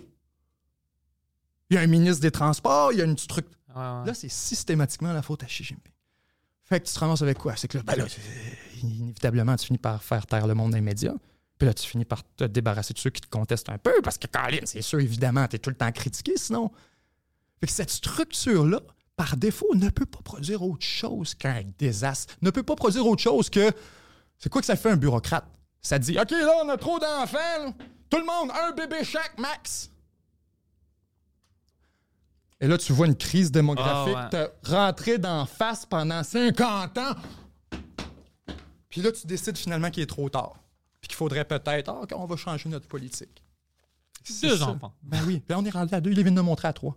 Puis c'est même pas assez. Ils sont fourrés. Ils ouais. sont cancellés déjà parce que ça revient au même problème. C'est la situation économique. Tu veux pas d'enfants si t'as pas de situation économique enviable. Si t'es pas sûr qu'est-ce qui va se passer avec ton logement, si t'es pas sûr. Fait que c'est ça, la Chine. Moi, on me voit souvent euh, comme étant un, un- un anti-Occident. Puis un... Non, non, non, non, non. C'est juste que je vois la game comme qu'elle est. Je sais que si on veut détails, c'est ça les gagner, données. si on veut gagner, il faut qu'on joue de même. Puis les, les autres jouent de même aussi, soyons très clairs. On le voit avec l'Inde, on le voit avec. Tout le monde joue ce game-là. La différence, c'est que nous autres, on prétend qu'on ne la joue pas. Nous autres, on se donne un air de on est meilleur que les autres, puis on joue dans cette mauvaise pièce de théâtre dans laquelle on a des gouvernements légitimes et démocratiques ici. C'est quoi un gouvernement? Écoute, Là, je vais rentrer full, full pilule rouge. avant que tu continues, écoute, Ouais. quand on parle de gouvernement légitime, j'ai vu au Canada avec les truckers quand ils ont euh, gelé leur compte de banque, quand tout le- euh, les gens qui étaient élus par la démocratie ont rentré ensemble dans le Parlement puis ont tous voté pour enlever la démocratie de certaines personnes. Leur- Quand j'ai vu ça, J'étais comme, c'est plus légitime. Le plus gros psy-up qu'on n'a pas vu dans les 20 dernières années au Québec, depuis, depuis l'indépendance. On n'a jamais vu une opération psychologique à cette échelle-là, coordonnée à travers toutes les médias. J'ai vu plein de monde qui, qui voyait pas qu'est-ce qui se passait. Ils disaient, ouais, c'est des méchants, c'est des à nazis. Ça. fermer les caméras sur le chemin, Moi, j'avais, j'avais tweeté ça, puis j'avais posté sur Instagram. Puis tu sais qu'est-ce que le monde me disait? Arrête de poster des fausses nouvelles. C'est pas vrai. Je dis, euh, va checker sur le site.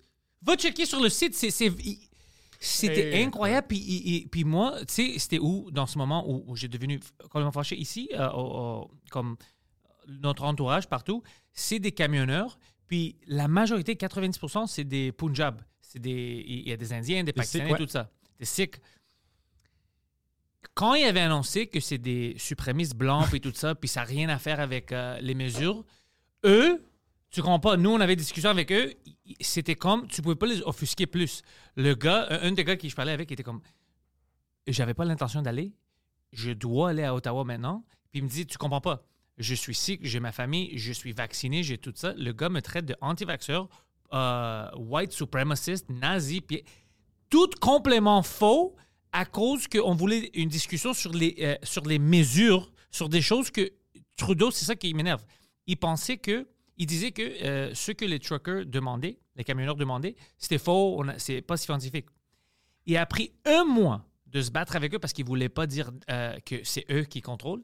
Dès que tout ça c'est fini, il a appliqué les mêmes mesures que eux ils voulaient. Alors, c'était pas que les mesures te dérangeaient puis tout ça. Non. Tu voulais pas négocier, tu voulais dire c'est moi le dictateur. Parce qu'à la fin, tu as détruit des familles, tu as, fait tout ça, tu as détruit le pays dans, Ah oui. dans ce moment-là. Pour rien, parce que à la fin, tu as dit Ah ouais, ils ont raison. Un désastre. Un désastre. Un désastre. sur Toutes les, toute, toute, toute la ligne.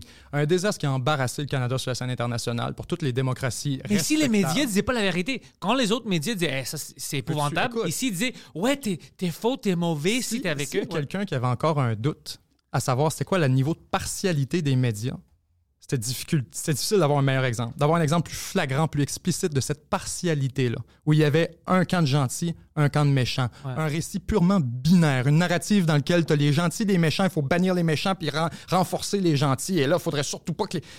Et qu'est-ce qui... Quand je parle de psyop, d'opération psychologique, ça aussi, c'est une affaire que moi, maintenant, je viens cynique et très lucide vis-à-vis comment le monde fonctionne, là, parce que plus rien ne m'étonne. Quand tu vois comment on fait les choses, ça prend pas grand-chose. Ça te prend un agent de la GRC avec une grosse tuque qui se promène avec un drapeau nazi. Ouais. Donne. Donne. Le pont de la Confédération, comment ils ont débloqué ça? Moi, je reviens là-dessus, le monde me traite de conspirationniste. L'histoire me donnera raison. Mark my words. Il y avait un truck qui a été trouvé sur le pont de la Confédération, le plus gros lien économique entre les États-Unis et le Canada. Ils ont trouvé un truck rempli d'armes. Rempli d'armes de calibre militaire avec du C4, puis des bombes, puis des grenades. Puis là, soudainement, là, c'était des terroristes. Et là, soudainement, on avait le droit à la loi des mesures de guerre. Et soudainement, on pouvait rentrer puis débloquer ce pont-là. Moi, je pose la question très, très, très, très candidement. T'as qui ce? Ouais. T'as quoi la plaque? Il est où ce gars-là? Là, a travaille pour quelle là? compagnie Il est euh, où, ouais. là? Il est où? Ce ces armes-là, on les a-tu pris en photo? On les a-tu... Des affaires, je vous ai amené, là. On a un niveau de naïveté aussi, puis tu te mets à la place d'un gouvernement qui opère dans un environnement où les gens sont à ce niveau de, de tolérance et de... Ouais. de- Non, non, c'est le gouvernement, ils sont bons. de- de- ils donnent du lousse. tu sais. Ouais. Ils, ils veulent pas croire à ces affaires. C'est normal. Tu ne veux pas croire que ton gouvernement est capable de choses comme ça. Fait que ça donne une marge de manœuvre incroyable pour le faire. Ça donne une marge de manœuvre incroyable pour le faire. Je lisais, je, je travaille sur quelque chose en ce moment. Dans les années euh, 60-70, les Français en Algérie, en Oh. Tunisie, en- au Maroc, ont créé une organisation terroriste. Ça s'appelait la Main Rouge. La Main Rouge tuait tout le monde qui était opposé à la France. Tout le monde qui voulait l'indépendance pour leur pays. La Tunisie, Maroc, c'est le mouvement des indépendances. Bonne stratégie. Fait que là, tu avais un genre de FLQ qui tuait tous les indépendantistes. On a su par après que le- la main rouge, c'était un camouflage, c'était un front pour le, le SDECE, le- le- l'espèce de CIA Ouais, française, parce que ça permettait de camoufler des gestes inavouables du SDECE. E. Je la question, c'était le FLQ? Ça fait des années qu'on entend que le FLQ était infiltré à gauche puis à droite. C'est qui qui disait Seigneur, c'est bon, j'ai regardé un documentaire récemment là-dessus qui disait j'ai quand j'ai quitté le FLQ, c'est parce que J'avais l'impression qu'il y avait plus de membres de GRC que de vrais était Oh, comme ça, c'est drôle. Ça, devient ridicule. Puis c'est un- Brian Johnson ici. Ben oui, ben oui. Écoute, t'avais euh, une histoire aussi au Michigan, la gouverneure du Michigan, Gretchen, quelque chose qui était, euh, qui était, il y a eu une tentative d'enlèvement contre une gouverneure. Ah, ça, c'était faux, mais ça, c'était genre un gars puis trois agents. de- Ouais, ouais, ça, ça se voyait. Quand tu regardais le données, tu étais comme, quoi? trois agents du FBI qui ont été voir un gars qui l'ont comme craqué. Ouais, ouais, ouais. Puis finalement, lui, il a fini par le faire, mais craqué par. Fait que tu sais, c'est. Quand tu vois dans les coulisses, la manière de s'en perd, ça, ça prend pas beaucoup des fois pour. On revient tantôt à notre point de c'est quoi un gouvernement? Ça, c'est red pill, puis il y en a qui vont me lancer des claques pendant de la tête à travers l'écran. C'est quoi un gouvernement? C'est un cartel. C'est une mafia. C'est un Je suis groupe avec toi. criminalisé qui contrôle un territoire de manière légitime. C'est la, la légitimisation de l'utilisation de la violence. C'est dire, autrement dit, c'est quoi qui arrive là, si tu veux vendre de la dope sur le territoire des Hells? La merde est pognée à Québec parce qu'ils veulent plus payer la taxe. Ouais. C'est quoi qui arrive? Ouais, violence. La violence. Ah. Moi, si toi, tu veux pas clash. payer tes impôts, tu qu'est-ce que tu penses qu'ils vont te faire? Ils vont être gentils avec toi? Là, toi, t'as une compagnie. Tu veux venir, tu veux venir sur mon territoire? Ma cote. Et Là, toi, tu vas. Fait que là, on va- qu'est-ce qu'on fait quand on veut opérer? Écoute, on avait des histoires assez incroyables des SNC Lavalin qui s'est changé de nom tellement ils sont emmerdés dans des histoires plus de bon sens. Vu quelque chose Atkins parce que, justement, ils avaient tellement sali leur nom en faisant quoi? Là, ils étaient rendus avec euh, Saad Hariri en- en- en- au Liban à, à financer des putes puis à y payer des, des- des sorties euh, d'un-. Puis Des dépenses légitimes. mais c'est de même qu'on a des contrats. c'est de même qu'on a nos contrats. C'est ça l'économie. Puis là, là, quand ils se font poursuivre pour ça, là, faut protéger les emplois. Et là, t'as Trudeau Ouais, qui ouais, va Trudeau aller qui sort, ouais. littéralement mettre sa ministre de la Justice sur la sellette pour finir colisser dehors parce qu'elle voulait pas obtempérer, parce qu'elle trouvait que ça n'avait aucun sens. Que c'était un déni de justice que de laisser cette entreprise-là qui était condamnée pour corruption, de dire Ah, il fera pas de procès, puis tout est correct. Les mêmes trucs qu'ils utilisent à Zimbabwe. Cartel. C'est un mafia. C'est une mafia. Puis là, moi, j'ai une armée qui va venir. te- Il y, a- il y a un autre territoire à côté. Lui, là, il est en train. on- nous autres, on, on vend, mettons, de l'aluminium. lui, il décide de se lancer dans le marché de l'aluminium, puis il nous fait chier. Là. Tel territoire, là, on va se lancer contre lui. Ouais. On va le déstabiliser. On va faire une guerre. Là, il est rendu contre nous autres. Fait que là, des- on parle de guerre de gang qui contrôle un territoire, puis l'autre contrôle un territoire. Mais ça, à l'échelle internationale, ça c'est quoi la différence entre une guerre entre l'Ukraine puis la Russie? C'est pas des guerres de gang. C'est quoi la différence entre une guerre entre l'Irak puis le Koweït? Le Qatar qui va se battre avec un autre de la région, les Émirats arabes unis. C'est quoi ces familles royales dynastiques-là qui se battent les unes avec les autres? C'est pas des. Non, non, c'est des gouvernements légitimes. Puis de... Fait que ça, moi, j'en viens que.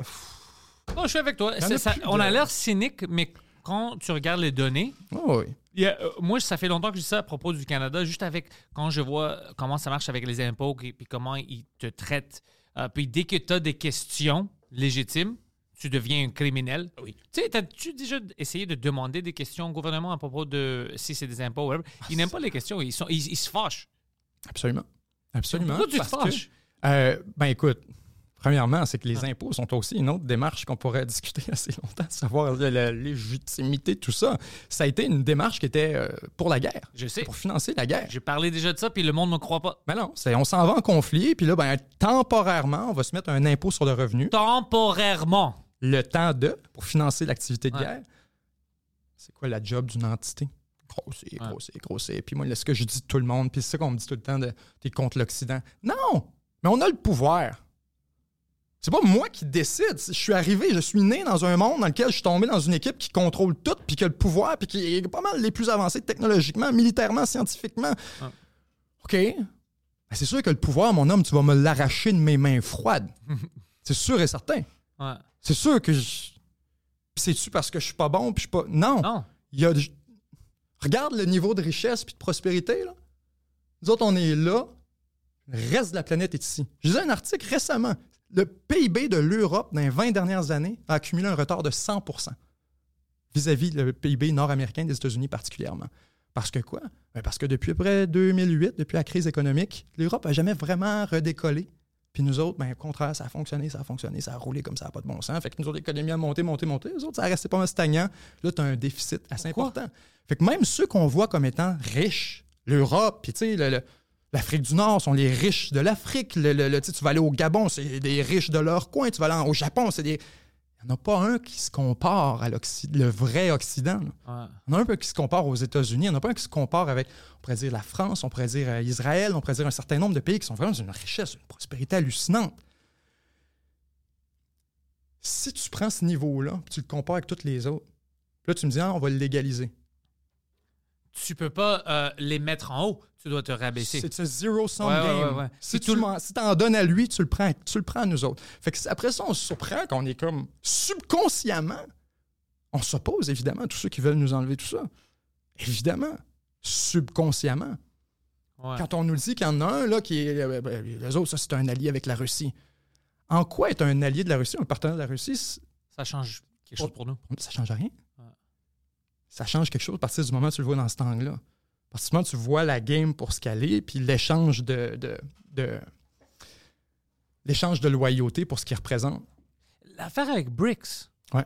l'or, vas-tu reprendre sa valeur? Ah, BRICS. c'est- Ça n'a pas marché, hein, parce que Non, c'est un, c'est un stunt qui avait beaucoup, beaucoup de, de potentiel. Quand les, les- c'est les Russes qui ont surtout lancé ça. Euh, c'est un gars, c'est une bonne histoire, les BRICS. C'est un économiste qui s'appelle Jim O'Neill aux États-Unis en 2002, 2001, je m'en souviens plus. Il regardait les papiers puis il disait Hey, ah, mets-toi en contexte 2000, 2001, ça fait 10 ans que l'URSS s'est effondré, la Russie commence à remonter, Poutine arrive en 2000. Euh, la Chine rentre dans l'Organisation mondiale du commerce en 2001 ou quelque chose comme ça.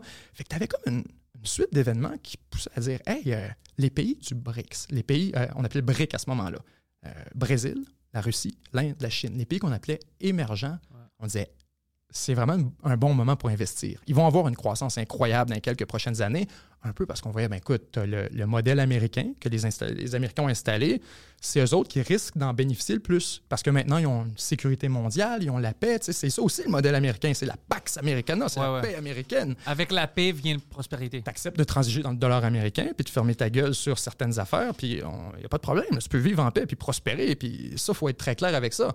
Cela étant dit, euh, lorsque les Américains euh, constatent qu'il y a un énorme potentiel économique là-dessus, là, ce Jim O'Neill-là, lui, il n'a pas de visée géopolitique ou rien. C'est juste un gars de Wall Street qui décide d'inventer un produit d'investissement, puis il appelle ça le BRIC. C'est juste un pitch. C'est juste un pitch de marketing pour aller voir sur Wall Street puis dire Hey, investis dans le- les pays du BRIC. C'est pas un groupement géopole, c'est rien à ce moment-là. Le monde commence à investir, puis investir, puis investir. Puis là, ça devient the talk of the town à New York. C'est genre investir dans le brick. Fait que t'as les pays du brick de l'autre côté qui regardent ça aller, puis sont comme, pas fou comme idée dans le fond. On devrait peut-être se faire un partenariat entre nous autres, sais, juste échange. Fait que ça commence comme ça. Brick. Point final. Pas de S. Au début, c'était juste brick. L'idée, c'était de faire un peu une structure à part qui était euh, en dehors des intérêts américains, parce qu'on voyait, ben, l'Organisation mondiale du commerce, c'est essentiellement américain, le, le FMI, c'est américain, la Banque mondiale, c'est tous des chums des Américains. Que autres, on va créer une structure à part. Ça a pris 15, 20 ans. Il n'y a rien qui a vraiment jamais décollé. Ils ont fini par ajouter des nouveaux membres, ils ont fini par ajouter du monde monde, puis c'est assez clair pourquoi ça décolle pas. S'il n'y a pas de lien commun entre les pays. Entre le Brésil, la Russie, l'Inde, la Chine, des pays qui n'ont aucun lien. Puis là, ils ont décidé de rajouter l'Afrique du Sud là-dessus parce qu'ils voulaient avoir un pays dans, la- dans- dans le- le Sud global, dans l'Afrique. C'est pas un groupement géopolitique très, très fort. Là, ils se lancent une- ils sont lancés une, une banque euh, d'investissement, euh, comme pour avoir leur propre banque à eux autres. On va arrêter de voir les, les- les banques américaines pour se faire financer. On va se créer notre propre banque. Mais c'est quoi qu'il y a dans la banque? Des dollars américains. Ah! Et là, ils sont en panique. Là. Ils essayent de trouver un moyen parce qu'ils manquent de dollars américains. Ils sont tous sanctionnés. Fait qu'ils peuvent pas en avoir.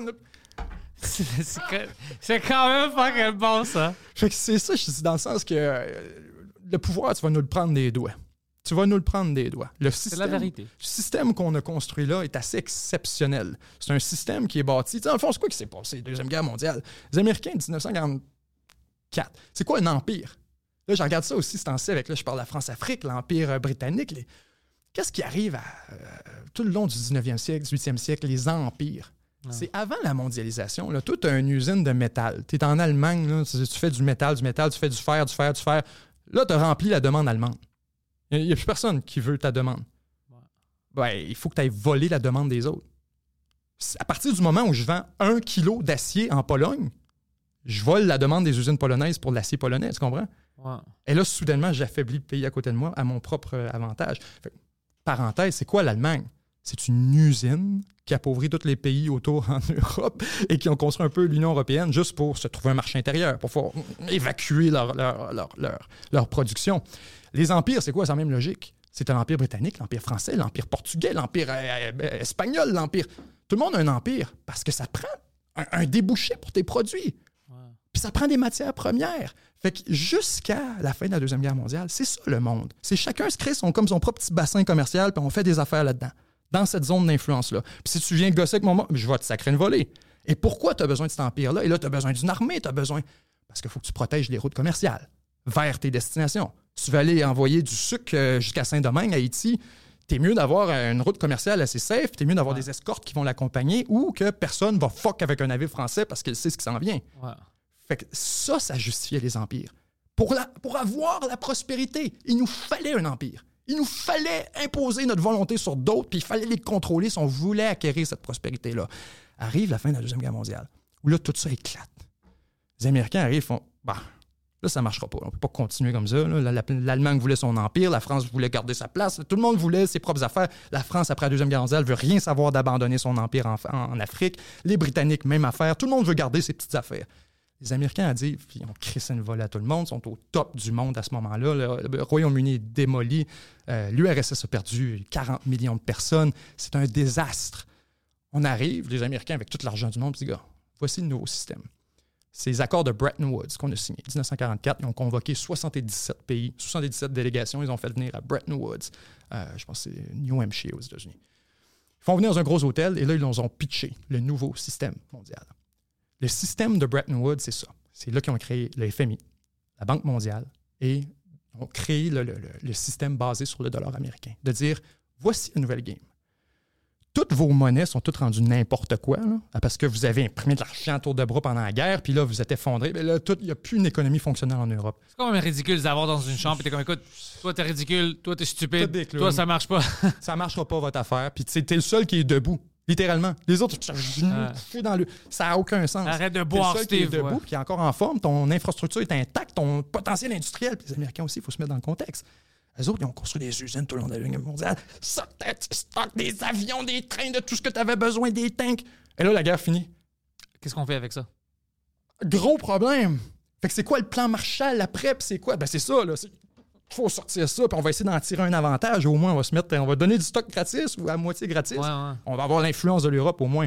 Fait que le deal, c'est un peu ça. C'est-à-dire, gars, toutes vos monnaies, c'est n'importe quoi. Vous allez pouvoir utiliser le dollar américain. Ça va être la monnaie mondiale pour transiger. Gardez vos monnaies. Mais c'est juste, si tu veux acheter, moi, je vais acheter quelque chose à toi.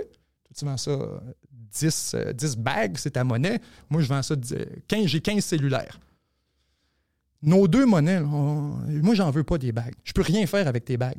Je peux rien acheter à part les acheter à toi. Regarde, on va s'entendre, on va trancher en dollars américains. Moi, je vais acheter ma monnaie, elle vaut 8 dollars américains. Toi, ça, ça en vaut 5. Tiens, voilà 5. Ça a simplifié le système d'une manière incroyable. Et encore plus que ça, les Américains ils disent Vous pouvez utiliser le dollar américain. Puis là, ben, pour la question des empires, on va s'en occuper. L'armée américaine, la marine américaine, va assurer la sécurité et la navigabilité de l'entièreté des océans du monde et de tous les passages stratégiques. Dardanelles, Gibraltar, Suez, Panama, tous ces Malacca, tous ces passages-là, les Américains se gueulent. Normalement, il fallait, fallait que tu sois chum avec celui qui le contrôle d'habitude. Là, Là, c'est nous autres qui va le contrôler, puis on contrôle tout le monde. La seule condition, ça, Peter Zion, qui est un géopoliticien, une super belle expression là-dessus, c'est que we bribed our way to victory. C'est qu'on a dit la seule condition, vous devez être avec nous autres du côté de la guerre froide, contre les communistes. Parce que là, c'était le début de la guerre froide. C'est la seule condition, si vous voulez participer à tout ça, vous devez être avec nous contre les communistes dans la guerre froide. Fait qu'arrive, c'est ça, le système de Bretton Woods. On a tout créé au complet basé sur l'idée qu'on va défendre. On va assurer que c'est navigable et que vous pouvez échanger entre vous. Vous avez la paix. Ben oui. Fait qu'ensuite, après ça, tu viens accuser un ci puis un ça de là, lui. Ça déborde.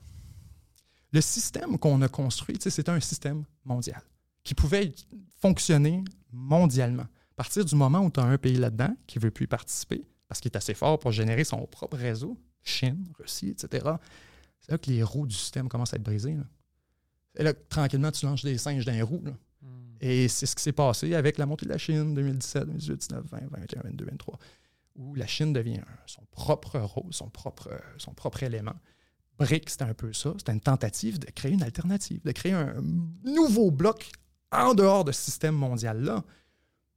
Maintenant, la question tout à fait légitime, c'est est-ce que ce système-là peut vraiment être remplacé sans passer par le même type d'événement qui en a engendré la création? Une guerre majeure qui bouleverse complètement l'ordre mondial et le, le- le niveau, le- la puissance relative des, des, Ben, des. L'équilibre. Mais c'est inévitable? Ben, c'est- tout est inévitable quand on regarde sur un horizon assez long. hein. Si on regarde assez long, la, la mort thermique de l'univers Wow. est garantie. Fait que oui, il va y avoir une troisième guerre mondiale éventuellement. Est-ce qu'elle sera nucléaire? Est-ce qu'elle sera la guerre de l'intelligence artificielle? Est-ce qu'elle sera... Euh, une chose est sûre, on n'est pas encore arrivé au- à la fin de l'histoire. Ouais. Parce que ça revient à ce que je te disais tout à l'heure. Là, on a un, un pôle, on en a un deuxième qui essaie de se former, qui essaie de se coaliser, qui essaie de se mettre ensemble. La Russie et la Chine, ils s'aiment pas. là. Non, ils se détestent. Ils se détestent à mourir. Ça, c'est un- une grosse, grosse, grosse méconception. Beaucoup de gens qui voient les- comme des amis, main dans la. L'Inde puis le Chine se détestent aussi. Oui, absolument. Et même les Russes et les Indiens ont aussi un certain niveau d'am- d'ambiguïté. C'est toute la géopole. On n'a pas d'amis, on a seulement des intérêts. Fait qu'après ça, nous, on les regarde et on dit Ah, ils veulent se créer un nouveau bloc ensemble. La seule chose qui les unit, c'est de vouloir mettre fin à ça. Ouais. Et quand tu reviens dans le contexte à 1944, 45, quand on a fondé ce système-là, ce contexte-là n'existe plus. Un monde dans lequel les Américains étaient assez puissants pour imposer leur volonté. Les Américains étaient les seuls à avoir une marine capable, une Blue Water Navy, être capable d'aller un peu partout dans le monde puis défendre ces passages-là. C'était les seuls qui avaient cette capacité-là, capacité économique, industrielle. Puis le gap entre les États-Unis puis la production économique du reste de la planète, il n'y avait rien. Les Américains faisaient, ils ont produit quelque chose comme 90 du, du carburant d'aviation pendant la Deuxième Guerre mondiale. Ça donne une idée de comme à quel point c'était démesuré. C'était démesuré. Ils ont fourni l'Union soviétique, ils ont fourni l'Europe au complet. Puis d'ailleurs, c'est un peu pour ça que on se parlait des gisements tantôt, je pense un peu du coq à mais on se parlait des gisements, puis que le gisement ne réapparaît pas. Les années 40, 50, c'est ça qui arrive avec les Américains aussi. Ils ont fourni toute l'Europe avec leur pétrole, avec leurs ressources, avec leur fer, avec leur acier pendant toute la Deuxième Guerre mondiale. Là, ils réalisent, autour des milieux des années 50, après la guerre de Corée surtout, que, oups, quand on, pointille la ligne, qu'on poursuit la trajectoire de nos réserves, on n'aura plus de pétrole dans 20, 30 ans. Et là, les Américains ont paniqué vraiment, les années 50, 60, à dire Eh, on n'a rien qu'un gisement pour approvisionner les États-Unis. Donc, ils se sont mis, à partir de ce moment-là, à faire des ententes avec l'Arabie Saoudite, 1945-50. On a commencé à s'entendre avec eux pour leur pétrole. Parce qu'on avait un avantage à travers. Ouais, on réalisait, gars, il y en a partout du pétrole. On peut-tu ne pas prendre le mien? C'est aussi simple que ça. Et je t'amène ça, tu vas aimer ça. La Chine, Ouais. même principe. Une des affaires que j'entends tout le temps avec la Chine, c'est alors, ils contrôlent tous les minéraux stratégiques, ils contrôlent le- le- le- le- l'industrie minière essentiellement. On les a donnés. On les a donnés. Arrivé dans les années 80, à peu près, 90, justement, quand la Chine a commencé à monter. Nous autres, on était dans notre désindustrialisation. On n'en veut pas d'usine. On essaie de nettoyer nos rivières, on essaie de nettoyer nos affaires. Le monde se casse le dos. C'est c'est pas des belles jobs. Le monde ne les veut pas, les jobs industriels. Autour de 80-90, il y a eu ce mouvement-là dans la mondialisation, dans la corpor- corporatisation. Quoi. Maintenant, toutes les grosses entreprises sont déplacées où la main-d'œuvre était pas chère. En Chine, nous autres, on était ravis de donner ça à la Chine dans les années 90-2000. Un, c'était pas un compétiteur stratégique. Deux, il accaparait pas encore l'entièreté du marché. Trois, ils nous vendent ça pas cher. Puis ils le subventionnent avec quoi? Avec leur propre misère. Avec le fait que les Chinois qui travaillent dans ces usines-là, ils gagnent des salaires qui n'ont pas d'allure. C'est moins vrai aujourd'hui. Les salaires ont quasiment triplé dans les dix dernières années. Mais le fait qu'ils gagnent des moins gros salaires que nous, la pollution atmosphérique, l'air chinois est parmi les moins respirables sur la planète. C'est une des raisons pour lesquelles ils font une transition vers l'énergie nucléaire puis d'autres types d'é- d'énergie alternative. C'est que c'est plus respirable, le charbon, etc. Il fallait produire de l'énergie pour alimenter ces usines, ces mines, ces raffineries, ces transformateurs-là. Et donc, pendant à peu près 20-25 ans, la Chine se pollue, 30 ans, la Chine se pollue pour notre compte. Ces rivières, il n'y a plus une rivière qui est utilisable. Tu vois des cartes de l'eau en Chine, de la qualité de l'eau, tu as différents niveaux. L'eau potable, que tu peux juste boire direct. Tu as l'eau que tu faut que tu traites avant de boire. Tu as l'eau que tu, même si tu la traites, tu ne peux pas l'utiliser, tu peux l'utiliser à des fins industrielles. Si par exemple, tu t'extrais du pétrole ou tu fais de l'acier et tu as une, une eau, la dernière niveau, tu peux même pas l'utiliser en procédé industriel, même quand elle est traitée, tellement qu'elle est contaminée par des métaux lourds. Puis, je pense que c'est trois des cinq euh, grandes rivières en Chine qui sont contaminées jusqu'au niveau 4. C'est- Mais tu comprends que c'est des problèmes majeurs. Vient ensuite les terres arabes. Pourquoi la Chine importe à grandeur de la planète des... Je lisais hier, hier, la production par acre moyenne de maïs aux États-Unis, 5, euh, mon Dieu, c'est 5, tonnes par acre? Je pense que c'est 5 tonnes par acre. Comme ça. Euh, la moitié en Chine. Je ne veux pas dire d'un n'importe de Chine, mais c'était la moitié en Chine. Pour la même. Fallait deux fois plus d'acre pour produire la même quantité. Parce que le sol est moins riche, parce que l'eau est moins qualité, parce que l'accès aux fertilisants est moins bon, parce que, parce que, parce que, parce que les techniques de farming, etc. Fait que la Chine, ce qu'elle a fait depuis 90 ans, depuis les années 90, c'est scraper son pays pour fournir la demande mondiale dans quelque chose que nous autres, on ne voulait pas produire. Fait qu'on fait l'exercice maintenant, où là, on se rend compte que la Chine, elle a tout. C'est elle qui possède les minéraux. c'est elle qui... Et là, il faut les rapatrier. C'est ça qu'on fait en ce moment. Là. Là, on ouvre des mines à gauche puis à droite, puis on ouvre des usines, puis on y a pas, on n'a pas de problème à ouvrir ça, puis à transformer nos affaires, puis on a des usines de batteries qui apparaissent, puis on a... C'est pas problématique. Des minéraux, on en a. C'est Ça, qu'on voulait pas. le- C'est le problème avec terres rares. C'est pas rare, les terres rares. C'est ça le problème dans la- l'appellation. le syntaxiquement, ça suggère qu'il n'y en a pas beaucoup, puis que c'est toute la Chine qui les a. C'est pas vrai. Il y en a partout, partout, partout, des terres rares. C'est juste, surtout en Amérique du Nord. S'il y a des pays dans le monde qui ont un potentiel minier extraordinaire et sous-exploité, c'est le Canada puis les États-Unis, parce que justement, on a choisi de mettre ça de côté. Fait que nous autres, nos gisements, là, on dort encore dessus. Ouais. La Chine, eux autres, ça fait 30 ans Ils ont exploité ça. qui extraient leur sous-sol pour envoyer de l'acier pour construire des navires américains. Fait que là, t'as un Américain qui passe sur son USS Livingston, quelque chose, puis il cogne sur ta coque, puis te fait un clin d'œil. Merci, mon homme. Fuck. C'est ça que tu fais. En termes, tu comprends, si on te résume. Puis attends, Ah. wait, wait for it. On te paye avec l'argent qu'on imprime. C'est tout un jeu. That's how bad we won. C'est tout un jeu. C'est à Benjamin, ce t'es un, point-là qu'on domine. t'es un gars extrêmement euh, intéressant. J'aime comment tu parles. Tu, rends tout ça fucking intéressant. C'est ma job. C'est ça ma job. C'est que je trouve tout ça tellement trippant que je me dis, ça n'a pas d'allure que ce soit pas montré au monde. Qu'on n'ait pas des moyens de vraiment remonter. Ça j'essaie de faire tout le temps. Prendre l'histoire, vous dire, voici ce qui s'est passé. On remonter dans le contexte, comprendre exactement qu'est-ce qui vient intervenir là-dedans. Arrive au bout de la ligne, moi, je trouve ça tellement fascinant. Ma job, c'est juste d'être la courroie de transmission entre tout ce qui se passe, ce qui est fascinant. Et les gens qui veulent le comprendre, mais qui n'ont pas les instruments, qui n'ont pas les outils, parce que tu as des médias qui font partie de cet écosystème-là, qui font partie de cet environnement-là, puis qui sont un peu des extensions de ce modèle de pouvoir-là. On parlait tantôt des troqueurs. On peut parler de ça à l'infini, du mandat des médias, puis quel est leur véritable mandat, puis comment ils fonctionnent. La pandémie, on en a vu un exemple assez fantastique. Et, à ce moment-là, c'était prévisible qu'est-ce qui allait se passer. Moi, je me suis... Mon père, il aimera pas ça, je raconte ça, mais je vais le raconter pareil. Il y a une petite radio dans le coin. Mon père a une microbrasserie euh, pour faire de la publicité euh, dans radio du coin. C'est une petite, petite, petite radio. Puis ils vont dire, écoute, euh, ça serait le fun que tu nous fasses un, un- un placement. Les autres, c'est tout petit, quelques milliers d'éditeurs, d'auditeurs tout au plus, là. ville de la Pocatière. Euh, donc, quand tu arrives avec 1000 pièces, 2000 pièces, les autres, ils capotent. Puis ils vont dire, OK, mais on va te faire une bonne plug, puis on va parler tout, tout le temps. Puis là, tu sais, dans ton émission, tu vas pas nuire à la brasserie, tu vas pas te dire, tu- Bien sûr. et là, vas-tu plugger le compétiteur? Tu comprends la logique dans laquelle ça rentre quand tu commences à financer un média? Comme Pfizer. Là, je parlais avec mon père, puis je dis On joue au même jeu. T'es TVA, je suis le gouvernement du Québec. tu penses qu'ils vont dire quelque chose? Mais non, ils ont besoin de chèque de paie. Jesus Christ. Mais c'est partout comme. Oh, euh, avant qu'on on- qu'on s'en va, euh, si le monde n'est pas abonné à toi, déjà, je suggère vraiment de, de qu'ils s'abonnent à, à tes vidéos euh, sur YouTube. Le prochain vidéo que tu travailles maintenant, que tu, tu m'as parlé de ça avant, puis maintenant je suis intéressé, puis j'attends, sur l'Afrique. Ouais. C'est quand que tu penses que ça va sortir? C'était censé être déjà sorti. Ma fête, c'est le 23. Je voulais sortir pour le 23. Ça, on est rendu le 28. C'est pas encore fait. Ça risque d'être probablement, là, je sais pas quand l'émission va sortir. Probablement, ça va être sorti à ce moment-là. On est à quelques jours d'une sortie, début octobre.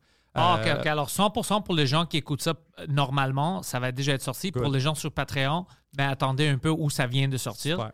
Ça, je Mais peux- oui, ça va être bon. Ça va être super bon. C'est un document. de- on part de la, co- la découverte de l'Afrique de 1380 à travers toute la période de la colonisation, les premiers contacts, les colonies, la décolonisation première, deuxième guerre mondiale, les impacts que ça, Ça, a c'est eu. pour moi. Cette C'est vidéo est faite pour moi. ça. Puis après ça, les années 50, 60, De Gaulle arrive.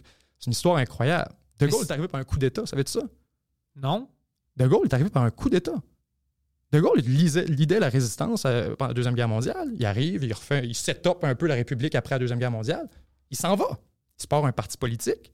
Pendant 15 ans, personne ne veut rien savoir de lui. Il n'est pas élu, il est no- nobody, une traversée du désert qu'on appelle. Et il reprend le pouvoir par un coup d'État. Pourquoi? Je savais pas ça. Parce que le gouvernement, il voulait plus rien savoir des colonies. Le gouvernement français, il laissait aller les colonies un peu. Puis tu avais De Gaulle, lui, qui était un général, qui disait Non, non, il faut garder les colonies, il faut garder les colonies. L'armée, qui est en Algérie, a décidé d'organiser un putsch depuis l'Algérie, un coup d'État contre le gouvernement français. Ils ont pris général de Gaulle, ils ont organisé un parachutage de troupes sur Paris, ils ont pris le contrôle de la Corse, ils ont pris le contrôle d'Alger. Puis avec ça, ils ont réussi à installer le général de Gaulle. Parce que le gouvernement français a fait Ben là, on veut pas une guerre civile. là. Fait qu'ils se sont couchés, donné les clés du pouvoir à de Gaulle, fin de la quatrième République, de, de Gaulle fait la cinquième. Les Français, habituellement, c'est ça qu'ils font. Ils give up. Mais Ben, c'est ça. Fait que bref, moi, c'est tout ça, de voir que la cinquième a été fondée sur le désir de garder les colonies. C'est vraiment euh, fantastique. ça, c'est une bonne pub. Ça, c'est une bonne pub pour, euh, pour le, euh, pour le vidéo jours qui va sur Terre. sortir. 7 jours sur Terre, les liens sont déjà dans la description. Benjamin, merci beaucoup d'être venu. T'es fucking incroyable. Ça fait plaisir.